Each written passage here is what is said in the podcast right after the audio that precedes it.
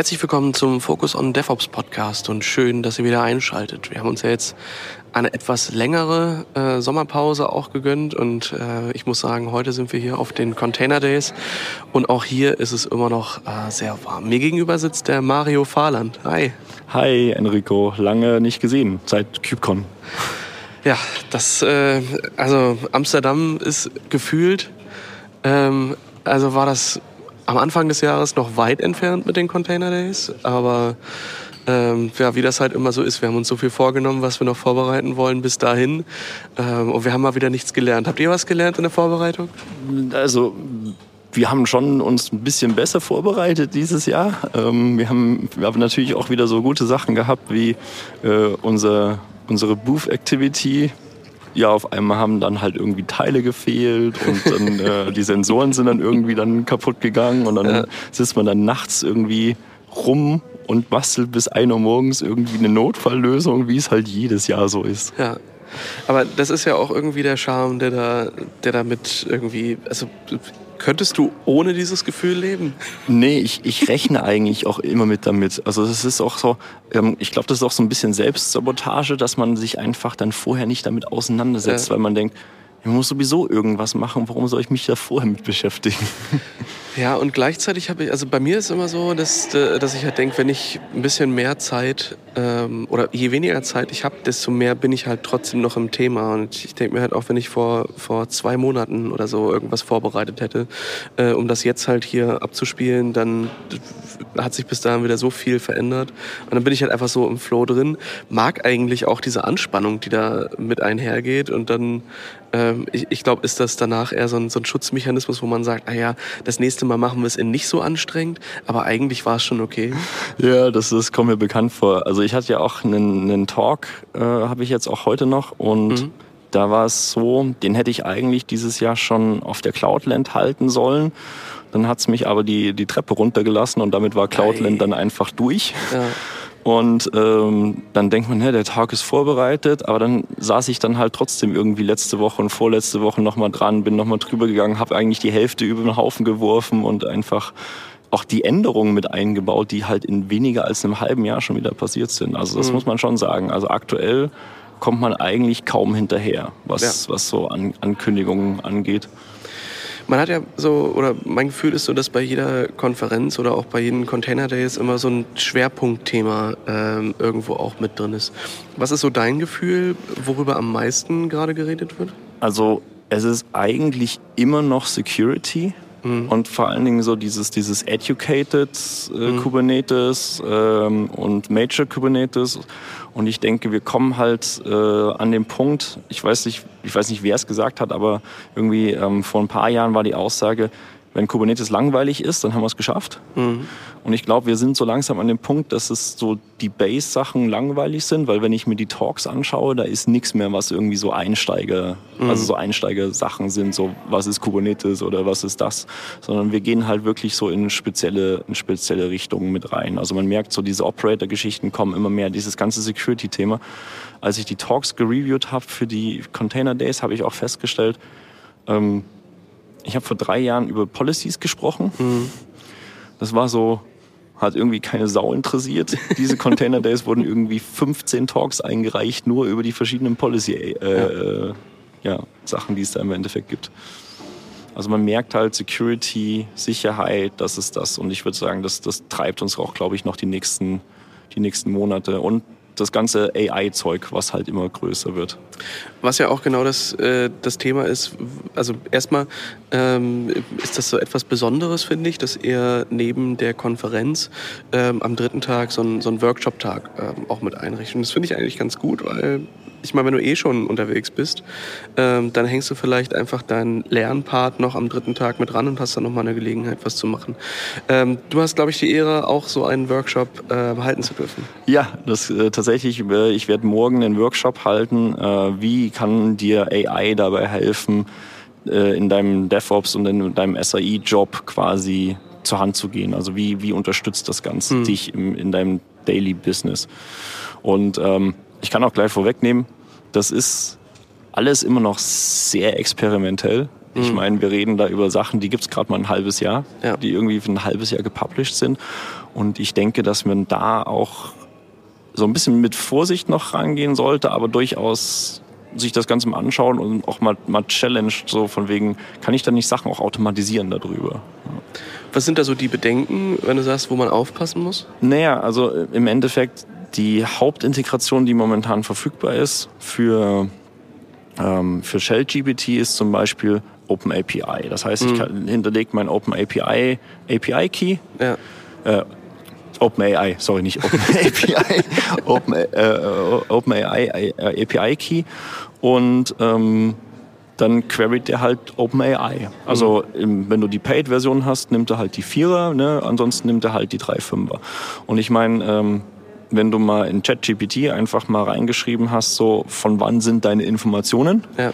dann kriegst du halt immer die Ausgabe mein letztes Update war September 2021. Das heißt, wir haben mhm. halt den Wissensstand von 2021 und sagen wir mal ehrlich, in der Cloud-Native-Welt hat sich seit 2021 so ein bisschen was verändert. Also zumindest bei 3.5, ne? Das Vierer, das hat, glaube ich, aktuellere äh, Daten. An, aktuelle Datensätze, aber es ist immer noch nicht, noch nicht live. Also wenn ich jetzt das Ganze mal mit BART ja, vergleichen ja. würde, ne? BART hat ja von Anfang an, seitdem es released wurde, gesagt, hey, du hast quasi immer Live-Zugriff auf, auf Internet. Und ähm, das kann ich halt aktuell mit ChatGPT noch nicht benutzen, weil mhm. es gibt halt noch nicht die Möglichkeit, den, den API-Key damit zu integrieren. Mhm. Und klar, ich könnte halt auch äh, Azure äh, OpenAI nehmen, aber es ist ja im Prinzip das gleiche Modell wie mhm. ChatGPT. Ja, bloß halt von jemand anderem. Also der, der Bezahlvorgang läuft anders ab. Genau, ansonsten, genau, aber ansonsten ist es halt gleich. Und ich denke, dass das ein, ein Ding ist, das man mit berücksichtigen sollte, weil da ist halt auch nicht des Pudels letzter Kern quasi, was da drin steht. Ne? Und mhm. Und ich denke jetzt, dass sich das jetzt aber relativ schnell weiterentwickeln wird, einfach weil ja auch Google Druck macht. Mhm. Also ne, Duet AI released jetzt auf der äh, äh Global Available gemacht, auf der Next vor, wann war die? Ich glaube vor drei Wochen oder so okay. in San Francisco, die, die, die große Google-Messe. Und ja, da, da wird jetzt gerade schon viel gepusht und da ist eine, du hast eine IDE-Integration, wo, mhm. du wo du einfach einen, einen, ähm, einen Code Assistant hast, ne, dann sagst du dir, schreib mir doch mal bitte den Code und analysiere ihn mir danach und kommentiere ihn mir danach, äh, wie ich zum Beispiel irgendwie eine Datenbankverbindung aufbaue. Mhm. Und ich glaube, dass das halt immer mehr und mehr kommen wird. Und wenn du in Google Cloud zum Beispiel auch Sachen benutzt, äh, also die, die Logs-Analyse machst, ist eigentlich richtig abgefahren, weil du hast da halt auch schon AI-Powered Support. Also du machst deine Logs auf und dann schlägt er dir schon vor, wahrscheinlich suchst du gerade nach ja. diesem Event, was da gerade passiert ist in deinen Clustern. Und ähm, wenn man das halt in seinen privateren Umgebungen auch mit benutzen kann, mit Hilfe von K8S äh, GPT, dann hilft dir das halt auch. Ne? Also da, du willst das ja, du bist ja nicht unbedingt Google-Kunde, hast auch vielleicht irgendwie, kannst es gar nicht sein, weil du halt dein, dein abgeschottetes System hast. Und wenn du dann aber so eine Analyse fahren willst, dann kannst du es halt lokal auch im Endeffekt mitbauen, weil K8S GPT läuft auf jedem CNCF-konform Kubernetes-Cluster. Ja. ja, ich denke mal, spannend wird es vor allem da, wo, wo sehr viel manuelle Arbeit, Durchsichten von Dingen irgendwie passiert. Also ich meine, ich, ich erinnere mich noch zurück, so, weiß nicht, 15, ja doch 15 Jahre, vielleicht auch noch 10 Jahre zurück, ähm, als es sowas wie Grafana noch nicht gab. Ja, und dann hast du mit, äh, hast du dir halt Graphen rausgerendert aus irgendwelchen Systat-Sachen und hast du dann 15 Graphen von 15 verschiedenen Systemen und hast dann mit dem Auge geguckt, wo sind hier Gemeinsamkeiten. Ja. Das war ja allein schon mal eine, eine großartige ähm, Erleichterung zu sagen, äh, liebes Grafana, zeig mir doch mal bitte folgende 20 Systeme und leg diese Graphen übereinander und dann kannst du zoomen und dann passieren Dinge. Das ist ja schon mal, äh, schon mal crazy als, als Arbeitserleichterung. Wenn ich mir jetzt halt noch vorstelle, dass, ähm, dass du das im, im Logging-Bereich, wo du ja wirklich, also ich weiß nicht, für euch auch da draußen, ihr habt alle bestimmt mal vor einem Java Stack Trace gesessen und euch gedacht, äh, was ist hier los? Und das ähm, ist halt einfach eine, eine Sache, wenn du so ein Modell hast, was sowohl ähm, in die, in die Open Source Projekte reingucken kann, um dann zu sagen, okay, der Stack Trace ähm, aus diesem Projekt kann irgendwie Folgendes bedeuten. Ich glaube, da erleichtert man sich sehr viel, ähm, sehr viel Arbeit. Alleine, alleine dieses Explain, also dass du einfach mhm. sagen kannst, was ist denn der Fehler? Kannst du den mir mal bitte in human readable irgendwie ausgeben und was ist eine Lösung? Also das mhm. ist ja das Schöne daran. Also K8S GPT sagt dir ja auch die potenzielle Lösung für das Problem. ja. Das ist halt schon abgefahren und ich denke, dass das halt auch gerade bei, äh, wenn du das in, so mit Duet AI äh, hast, dass du einfach dann auch so ein bisschen einen persönlichen Debugger mit dabei hast. Weil ich kenne es selber. Du, du programmierst irgendwas. Also ich komme ja auch von einem Programmierer-Background. Und dann sitzt du irgendwie vor einem Fehler und du weißt nicht, warum es nicht funktioniert. Ja. Dann kommt der Kollege, schaut einmal drauf, sagt irgendwas, was überhaupt nicht damit zu tun hat. Und dann weißt du, was es ist. Ja. Also halt dieses Rubber-Duck-Prinzip im Endeffekt. Ja. Und du hast halt eine intelligente Rubber-Duck neben dir sitzen. Und das ist halt schon, schon praktisch. Also das muss man schon sagen. aber es äh, unterscheidet sich damit ja eigentlich überhaupt nicht von, von anderen. Also manchmal hast du ja Leute, ähm, oder manchmal manchmal hat man eine Idee, die ist gut ähm, als Sparing und manchmal äh, geht man auch als Sparingspartner, gibt man die Fährte in die völlig falsche Richtung. Äh, das kann dir halt mit einer AI genauso passieren. Da, da muss man, da muss man echt äh, drauf aufpassen. Aber ich denke auch, sie nimmt halt auch so ein bisschen so lästige Arbeiten ab. Also ja. ich habe jetzt irgendwie bei, bei Shell GPT keine Ahnung, wie, wie ich glaube, jeder hat es irgendwie da draußen mal, äh, gemacht, musste irgendwie eine bestimmte Dateiart, die auf das und das endet, von irgendwie Ordner A nach Ordner B verschieben. Und dann sitzt du wieder da, schreibst deinen Feind, schreibst irgendwie deinen Move-Befehl und jetzt schreibst halt einfach nimm die Dateiendung mit den Dateien, die irgendwie in dem Zeitraum erstellt wurden und schiebst da hin. Und dann ja. baut der dir den Command da draus. Und das ist halt einfach, es nimmt dir lästige Arbeit ab. Also du musst ja immer noch verstehen, was da passiert, weil wenn du dann einfach blind ausführen drückst, dann ist auch mhm. Quatsch aber es nimmt dir einfach so ein bisschen lästige Arbeit ab. Oder ähm, in, in Google Workspace ist, eine, ist die AI mittlerweile general available, dass du dir quasi, ähm, du gibst einen Text-Input und der generiert dir einfach schon mal die Stichpunkte, also einfach mal so ein Slide-Set, wo einfach mal Stichpunkte drinstehen, damit du einfach mal so, ein, so, ein, so, so einen Faden hast. hast genau, ja. so ein, weil ich meine, jeder, der mal irgendwas schreiben musste, die weiße Seite ist das härteste am ja. Anfang. Das ist so, also dafür nutze ich es auch sehr gerne, so an Momenten, wo ich sage, ah, ich, ich muss was in die Richtung machen, aber ich weiß noch nicht so richtig, wo ich anfangen soll. Oder ich habe vielleicht ähm, ich habe Stichpunkte und aus diesen Stichpunkten muss ich irgendwie mehr machen ähm, und dann so den ersten Draft zu bekommen, um dann zu wissen, was davon, was die AI mir gegeben hat, will ich eigentlich gar nicht haben. Und daraus entwickelt man ja auch wieder mehr Meinung und mehr Dinge drumherum und kann das ein bisschen erfüllen.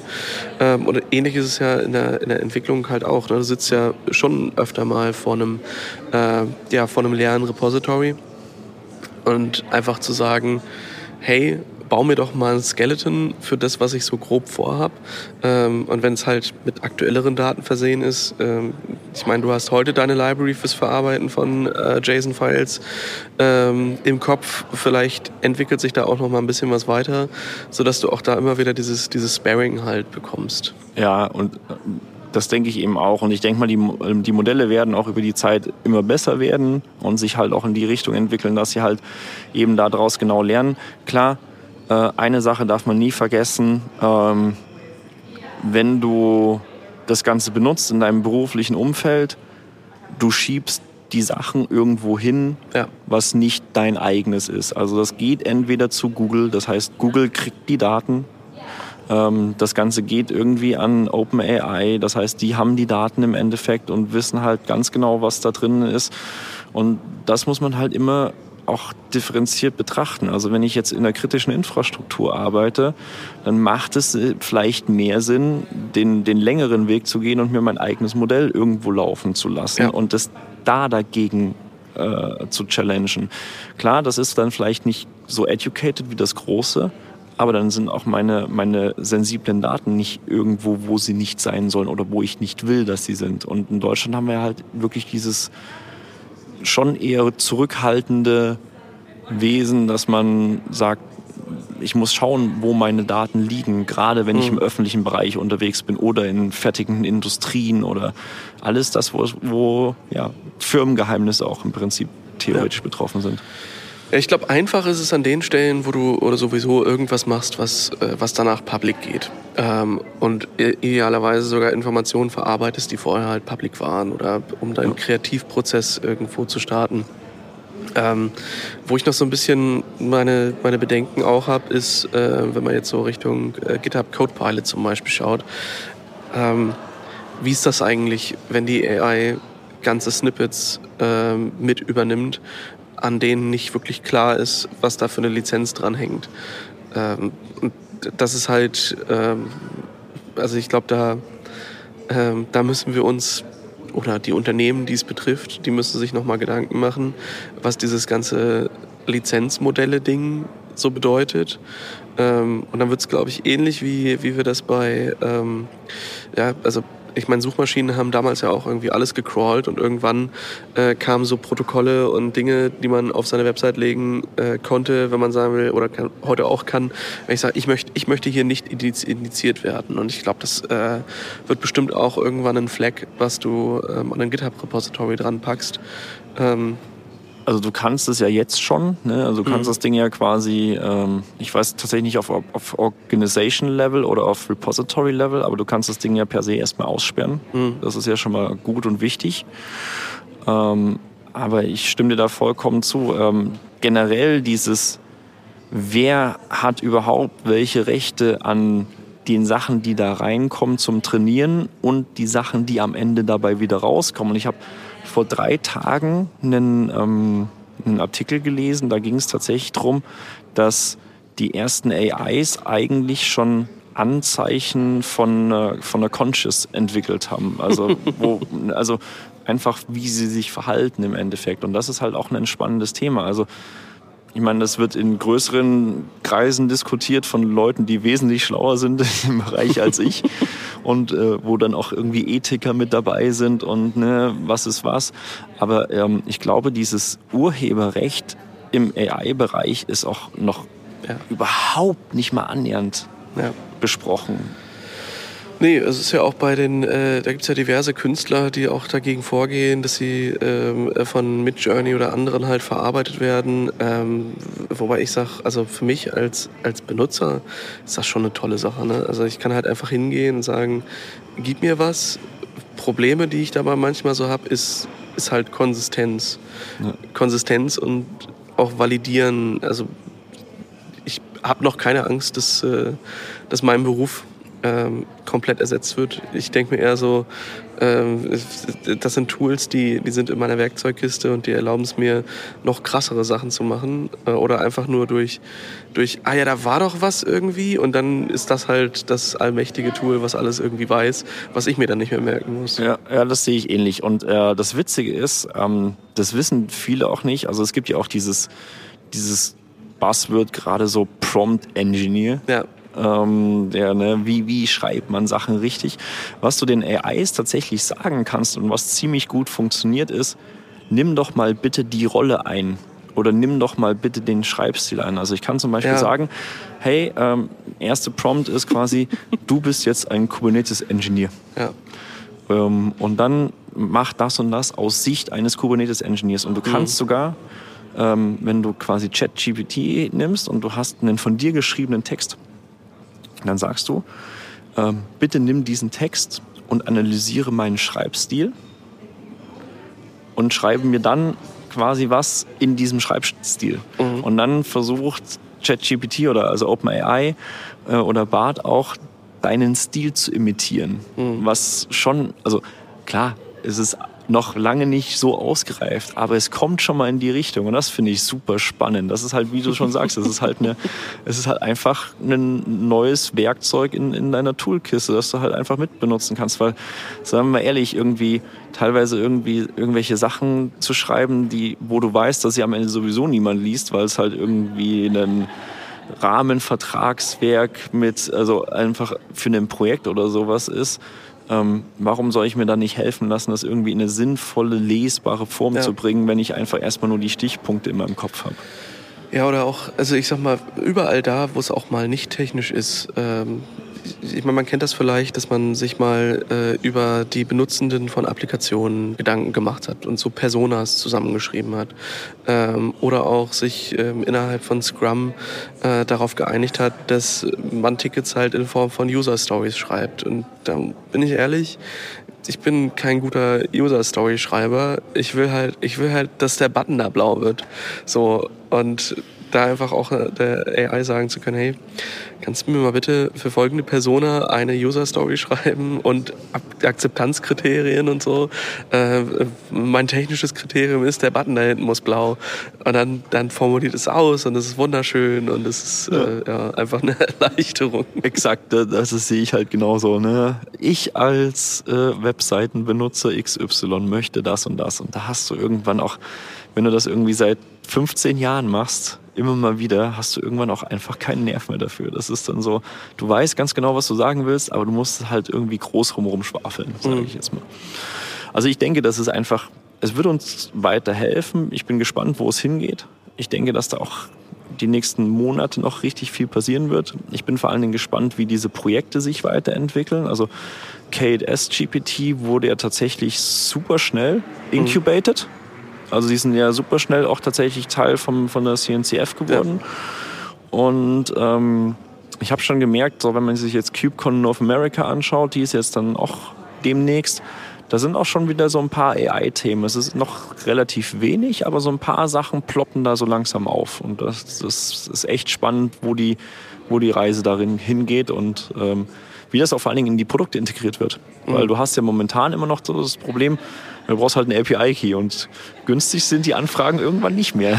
nee, ist so. Ähm, ich habe da jetzt schon die ersten Hersteller gesehen, die dann gesagt haben, ja okay, äh, wir, äh, wir haben ein eigenes Modell, was wir auf unsere Docs trainiert haben, äh, was dann halt nur das beinhaltet. Ähm, wir hosten das Modell. Wenn du möchtest, kannst du das auch self hosten. Dann ist es vielleicht ein bisschen langsamer äh, oder braucht halt nochmal eine GPU mehr oder sowas. Ähm, die Möglichkeiten gibt's da halt schon und manche äh, ja, also ich denke halt alles, was so, was so nah an den Endbenutzer ähm, halt irgendwo rankommt, da macht es erstmal am meisten Sinn. Ne? Ja. Ähm, und dann, äh, dann die halt voranzubringen und da halt die Tools einfach mitzuliefern. Also das ist, ist schon so. Ich glaube, das meiste, was ich aktuell benutze, ist tatsächlich äh, kurz vor Konferenzen immer, ich habe ein Bild, mach mir mal den Hintergrund transparent. Ja, das mache ich zum Teil noch von, äh, von Hand. Also äh, ich, ich, ich, ja, das, da könnte ich mir auch mal. Aber das ist halt manchmal, manchmal so mit der, mit der Qualität, die du so dann rauskriegst, äh, bin ich dann nicht ganz zufrieden. Und andererseits wünschte ich mir dann doch, äh, ja, dass dieses, äh, ist ja mit, mit Photoshop, äh, hast ja mittlerweile auch die Beta äh, für die AI. Das, das wünschte ich mir, dass das so langsam GA wird und vor allem auch in die Apps so transferiert wird. Äh, das ja. wäre eigentlich ganz cool. Ja, ich meine, du, du, hast halt auch unfassbar viel Schrott draus. Also mhm. wenn ich mir, wenn ich mir da teilweise irgendwie Apps, die dann du dann so auf TikTok ja. und so siehst, wo du denkst, so, ach Leute, ey, das ist nicht Sinn und Zweck von AI.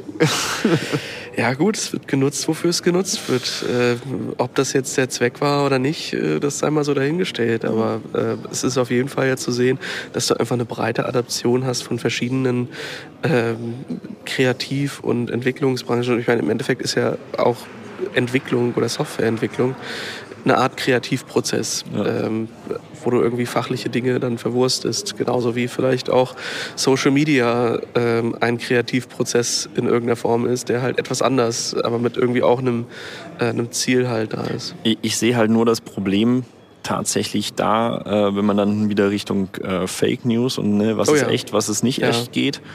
Ähm, wenn ich, wenn ich mir teilweise irgendwie, also selbst, selbst meine Frau, die ist, ich sag mal, sie ist technisch super bewandert, mhm. kriegt das auch alles hin, aber manchmal kommt dann wirklich, kommt sie zu mir und sagt zu mir, sag mal, kannst du das mal irgendwie überprüfen, ob das jetzt echt ist oder ja. fake? Ja. Weil man einfach selbst Leute, die sich wirklich damit auskennen und in quasi so Digital Natives aufgewachsen ja. sind, das nicht mehr unterscheiden können, was echt ist. Und wenn ich mir dann überlege, meine Elterngeneration, die ist halt komplett raus. Also zumindest bei meinen Eltern ist das so ich glaube, das ist auch einfach die Frage nach, ähm, welche Informationen oder hinterfrage ich überhaupt Informationen aus bestimmten Quellen.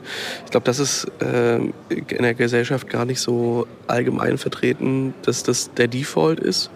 So. Ähm, und wir haben auch mal rumgespielt, weil wir haben ja jetzt zum Beispiel aus dem Podcast hier von äh, den regelmäßigen Sprechern relativ viele Audioaufnahmen, ähm, so dass ich einfach mal gesagt habe, hey, ich nehme mal meine meine Audiospur, ähm, und lass da mal so eine AI drüber laufen, die dann das Sprachprofil und Intonation und sowas und ganz viele Wörter einfach erkennt, sodass du dann in die Lage versetzt wirst, Texte runterzuschreiben. Ähm, und das hört sich einigermaßen weird an, weil, naja, ich verhaspel mich ja in real schon. Äh, aber wenn ihr irgendwann, wenn ihr irgendwann so, so Podcasts mit so einer Enrico Leier Stimme hört und ich auf einmal keine Sprachfehler mehr mache und mich nicht zwischendurch räusper oder so viele Störgeräusche oder sowas im Hintergrund sind, dann, dann äh, ist die Wahrscheinlichkeit groß, dass wir diesen Podcast automatisiert einfach automatisiert haben. Ja. genau. Boah, folg mal, folg mal, wir brauchen irgendwie noch einen Podcast. Ja, ich schmeiß die AI an. Bis, nix, bis, bis in zwei Stunden ist sie dann fertig. Ja, das, das würde sich natürlich anbieten. Wir äh, haben uns angewöhnt, ab und zu so eine, so eine äh, News-Folge äh, zu machen und da dann äh, aufzuwärmen, was überall so, so halt rausgekommen ist. Und gerade für sowas ne, steht halt schon fest, was wir so erzählen wollen, was die Quellen sind, wo es herkommt. Da könnte man sowas mal ausprobieren. Haben wir also schon mal, schon mal mit rumgespielt, aber es hört sich es hört sich nicht, nicht echt an und äh, wir haben dann auch, also wir haben es ausprobiert, um es zu probieren. Ja. Also es ist jetzt keine, keine Bedrohung, dass ihr äh, demnächst nur noch äh, ja, aus der AI von uns besabbelt werdet. Wir machen das schon noch persönlich. Ja, meine, meine, meine Frau hat gemeint, ähm, weil ich ja doch irgendwie ab und zu mal vor mehreren Leuten rede und sie meint so, ja, da sind schon noch irgendwie Ams drin. Also sie ist dann so ja. mein, mein härtester Kritiker. Ne? Ja. Und dann äh, kommt dann so, jetzt mach doch mal irgendwie ein Speaker-Training, wo du dann so das, das gelernt bekommst und mhm. so weiter und so fort. Ähm, und das Witzige wäre dann wahrscheinlich in eurem Fall, irgendwann würdest du den Weg wieder zurückgehen und ja. sagen, wir brauchen einen AM-Filter, ja, der, genau, wir müssen das da einbauen. der irgendwie automatisch ja. in die AI irgendwie genau. AMs mit integriert. Ja, damit es dann natürlicher ist und äh, Atemgeräusche, ne, die sonst irgendwie eher, wenn sie zu laut sind, äh, rausschneidest oder ein bisschen leiser machst oder sowas, wo man dann aktiv sowas mit einbringt, weil äh, auch wenn wir das nur unbewusst irgendwie merken, ist halt schon das, das Gegenüber atmet Teile dessen, was wir irgendwie kognitiv wahrnehmen und da äh, irgendwelche Emotionen ausgelöst werden, die dann ähm, ja, zeigen, dass das eine, eine, reale Person halt ist. Ja, dann, dann, aber dann wird's, dann wird's echt, dann kommen wir wieder zu, diesen, zu dieser ja. Ethikdiskussion, ne? Also weil du ja dann auch Politiker und solche Sachen und natürlich. Alle, also die, die Möglichkeiten dazu, die sind, äh, die sind da, sie werden immer zugänglicher. Das ist auch im Prinzip eine ganz gute Sache. Mir fällt als Beispiel ein, der ähm, äh, der Jan Gerrit, äh, mit dem ich zusammen sehr viele Kubernetes-Trainings mache. Wir haben mal angefangen, ähm, so Trainingsvideos aufzuzeichnen. Und äh, das ist halt aufwendig. In dem Sinne, du hast halt ein Greenscreen, du hast ein Studio, du musst es mit dem Ton einigermaßen hinkriegen, schneidest du die Präsentation zu dem, was da irgendwie im Hintergrund, im Vordergrund passiert. Und ja, wenn wir uns jetzt Kubernetes angucken, äh, sind halt schon so zwei, drei Releases pro Jahr und da wird halt auch echt noch viel weggeschmissen und neu gemacht. Und dementsprechend bist du dann immer wieder bei so einem, äh, bei so einem kompletten ähm, Aufnahmezyklus. Und das ist halt aufwendig, du musst es halt up-to-date halten, du hast dann Qualitätsgeschichten. Und manchmal, bin ich auch ehrlich, als Unternehmen hast du natürlich das Risiko, ähm, wenn die Mitarbeitenden irgendwann mal äh, einen anderen Namen auf der Visitenkarte stehen haben wollen, ja, dann äh, ist die Wahrscheinlichkeit auch relativ hoch, dass, äh, dass dann halt keine Lizenzabtretung stattfindet und auch, dass man legitimerweise sagen kann, hey, ich möchte auch nicht mehr, dass ihr äh, diese Videos halt weiterverwendet. Ja, Deswegen ähm, spielen wir gerade rum mit äh, Synthesia.io. Ähm, und da kannst du dann einfach Text reingeben, du kannst verschiedene äh, Sprachen ausgeben, das hast du einen Video-Avatar, kannst das da alles zusammen generieren und der rendert dir dann halt das, das vollumfängliche Video raus. Und das ist schon, das ist schon beeindruckend. Also klar, man sieht halt, das ist ein Video-Avatar und der ist jetzt nicht 100% Sync und on point, aber reicht für uns aus. Das ist eigentlich interessant. Ja, das sehe ich auch tatsächlich als, ein, als einen guten Anwendungsfall. Einfach, weil ich glaube, jeder, der mal irgendwie ein Video selber produziert hat, mhm. also ich habe mal eine, eine, Videoserie gemacht so ein bisschen und du hast halt viereinhalb Stunden Material, ja. weil du halt dann doch irgendwie die ganzen Amps und Ös und. Und dann machst du da zehn Minuten draus. Und dann, genau, und dann hast du dann irgendwie zehn Minuten Video am Ende und dann denkst du dir noch so, cool. Und dafür habe ich jetzt irgendwie acht Stunden im Schnitt gesessen, weil ich halt keine Ahnung von Schnitt habe. Und ja. äh, das, das hilft halt auch, dass Leute Skills benutzen können, ja. die sie halt vielleicht jetzt nicht zu 100 Prozent haben und sich halt so ein bisschen verteilen können dadurch. Ja. Was ist so das Toolset, mit dem ihr euch im Workshop beschäftigen werdet? Ähm, tatsächlich K8S GPT und Shell GPT hauptsächlich. Mhm. Und dann das Ganze hinten eben an OpenAI. Mhm. Ähm, und dann werden wir mal so ein paar Fehler in einem Kubernetes-Cluster analysieren, so ein paar Sachen automatisieren, wie ich halt irgendwie Sachen auf meiner Shell gut hin und her verschieben kann. Also wirklich so die mhm. Einstiegssachen um das ganze Thema und dass die Leute auch einfach mal ein bisschen rumspielen. Also der Workshop hat eine, eine, eine Struktur und eine, eine, Zeitlinie, aber ich will vor allen Dingen auch, dass die Leute einfach mal rumspielen. Ne? Mhm. Also die sollen halt einfach mal wirklich sehen, was ist denn überhaupt möglich. Und ähm, ich glaube, das ist das Wichtigste, weil normalerweise, wie du schon sagst, du hängst halt jetzt einen Workshop-Tag am Freitag, äh, am Freitag, sag ich, am Mittwoch hinten dran, hast dann wirklich einfach mal vier Stunden Zeit, dich mal mit irgendwas zu beschäftigen. Und vier mhm. Stunden jetzt einfach nur Wissen reingeprügelt bekommen, hat auch keinen Sinn und ja, Zweck, sondern ja. die Leute sollen da rum. Aber mal hands ein bisschen was machen. Genau, das ist, das ist eigentlich so das Ziel davon. Ja, schön. Was steht bei dir heute noch so an? Äh, ich habe heute um drei noch meinen Talk, mhm. mein, mein Rechenzentrum im Koffer. Ah. Also quasi so ein, so eine, so ein, so ein kleiner portabler Kubernetes-Cluster. Ja. Im Endeffekt. Und äh, dann will ich mich mit unseren ganzen Partnern und äh, Kunden, die noch so rumschlawenzen hier, noch ein bisschen unterhalten. Ein paar Leute sind tatsächlich echt von, von weit her mit angereist, wo ja. ich, mit denen man dann auch dementsprechend ein bisschen Zeit verbringen will, weil sonst Bietet sieht man die an. Nasen halt auch nicht immer. Ne? Sehen wir uns in Chicago wieder? Ich weiß es noch nicht. Also ich weiß, dass Kubermatik da sein wird. Ja tatsächlich, aber ich weiß nicht, ob ich mit dabei bin. Mhm. Ich, ähm, ich würde es gern sein, mhm. aber ich kann ehrlicherweise sagen, ich weiß noch nicht, wie die Planung ist. Ja, okay. Da ist ja noch ein bisschen hin. Also Erste Novemberwoche, glaube ich. Ja, 5. bis 9., 5. Ja, bis 10., irgendwie so. Irgendwie sowas, ja. genau, um den Dreh. Und ich hätte schon Bock. Also Chicago wird mich schon reizen, vor allen Dingen, wenn ich irgendwie gehört habe mit 20.000 Leuten oder so. Das wird mhm. nochmal... Ich bin gespannt. Aber spätestens Paris. Oh ja, ja, Paris auf jeden Fall. Also da sind wir auch äh, gerade in der Planung, was da so äh, ansteht. Die CNCF hat jetzt schon gesagt, hey, äh, wenn ihr einen Stand wollt, ähm, sagt mal jetzt Bescheid, weil es wird langsam eng.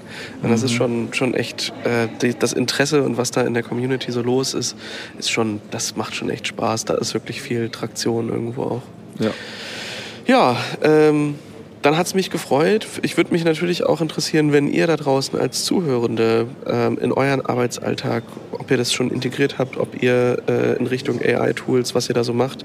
Ihr könnt uns gerne Feedback da lassen äh, unter podcast.sva.de ähm, oder unter focusondevops.podigy.io ähm, oder wenn ihr ähm, auf Spotify uns zuhört, gibt es da neuerdings die Option, dass ihr direkt in der Episode Fragen stellt und Feedback da lasst. Das würde mich mal interessieren, ob das funktioniert.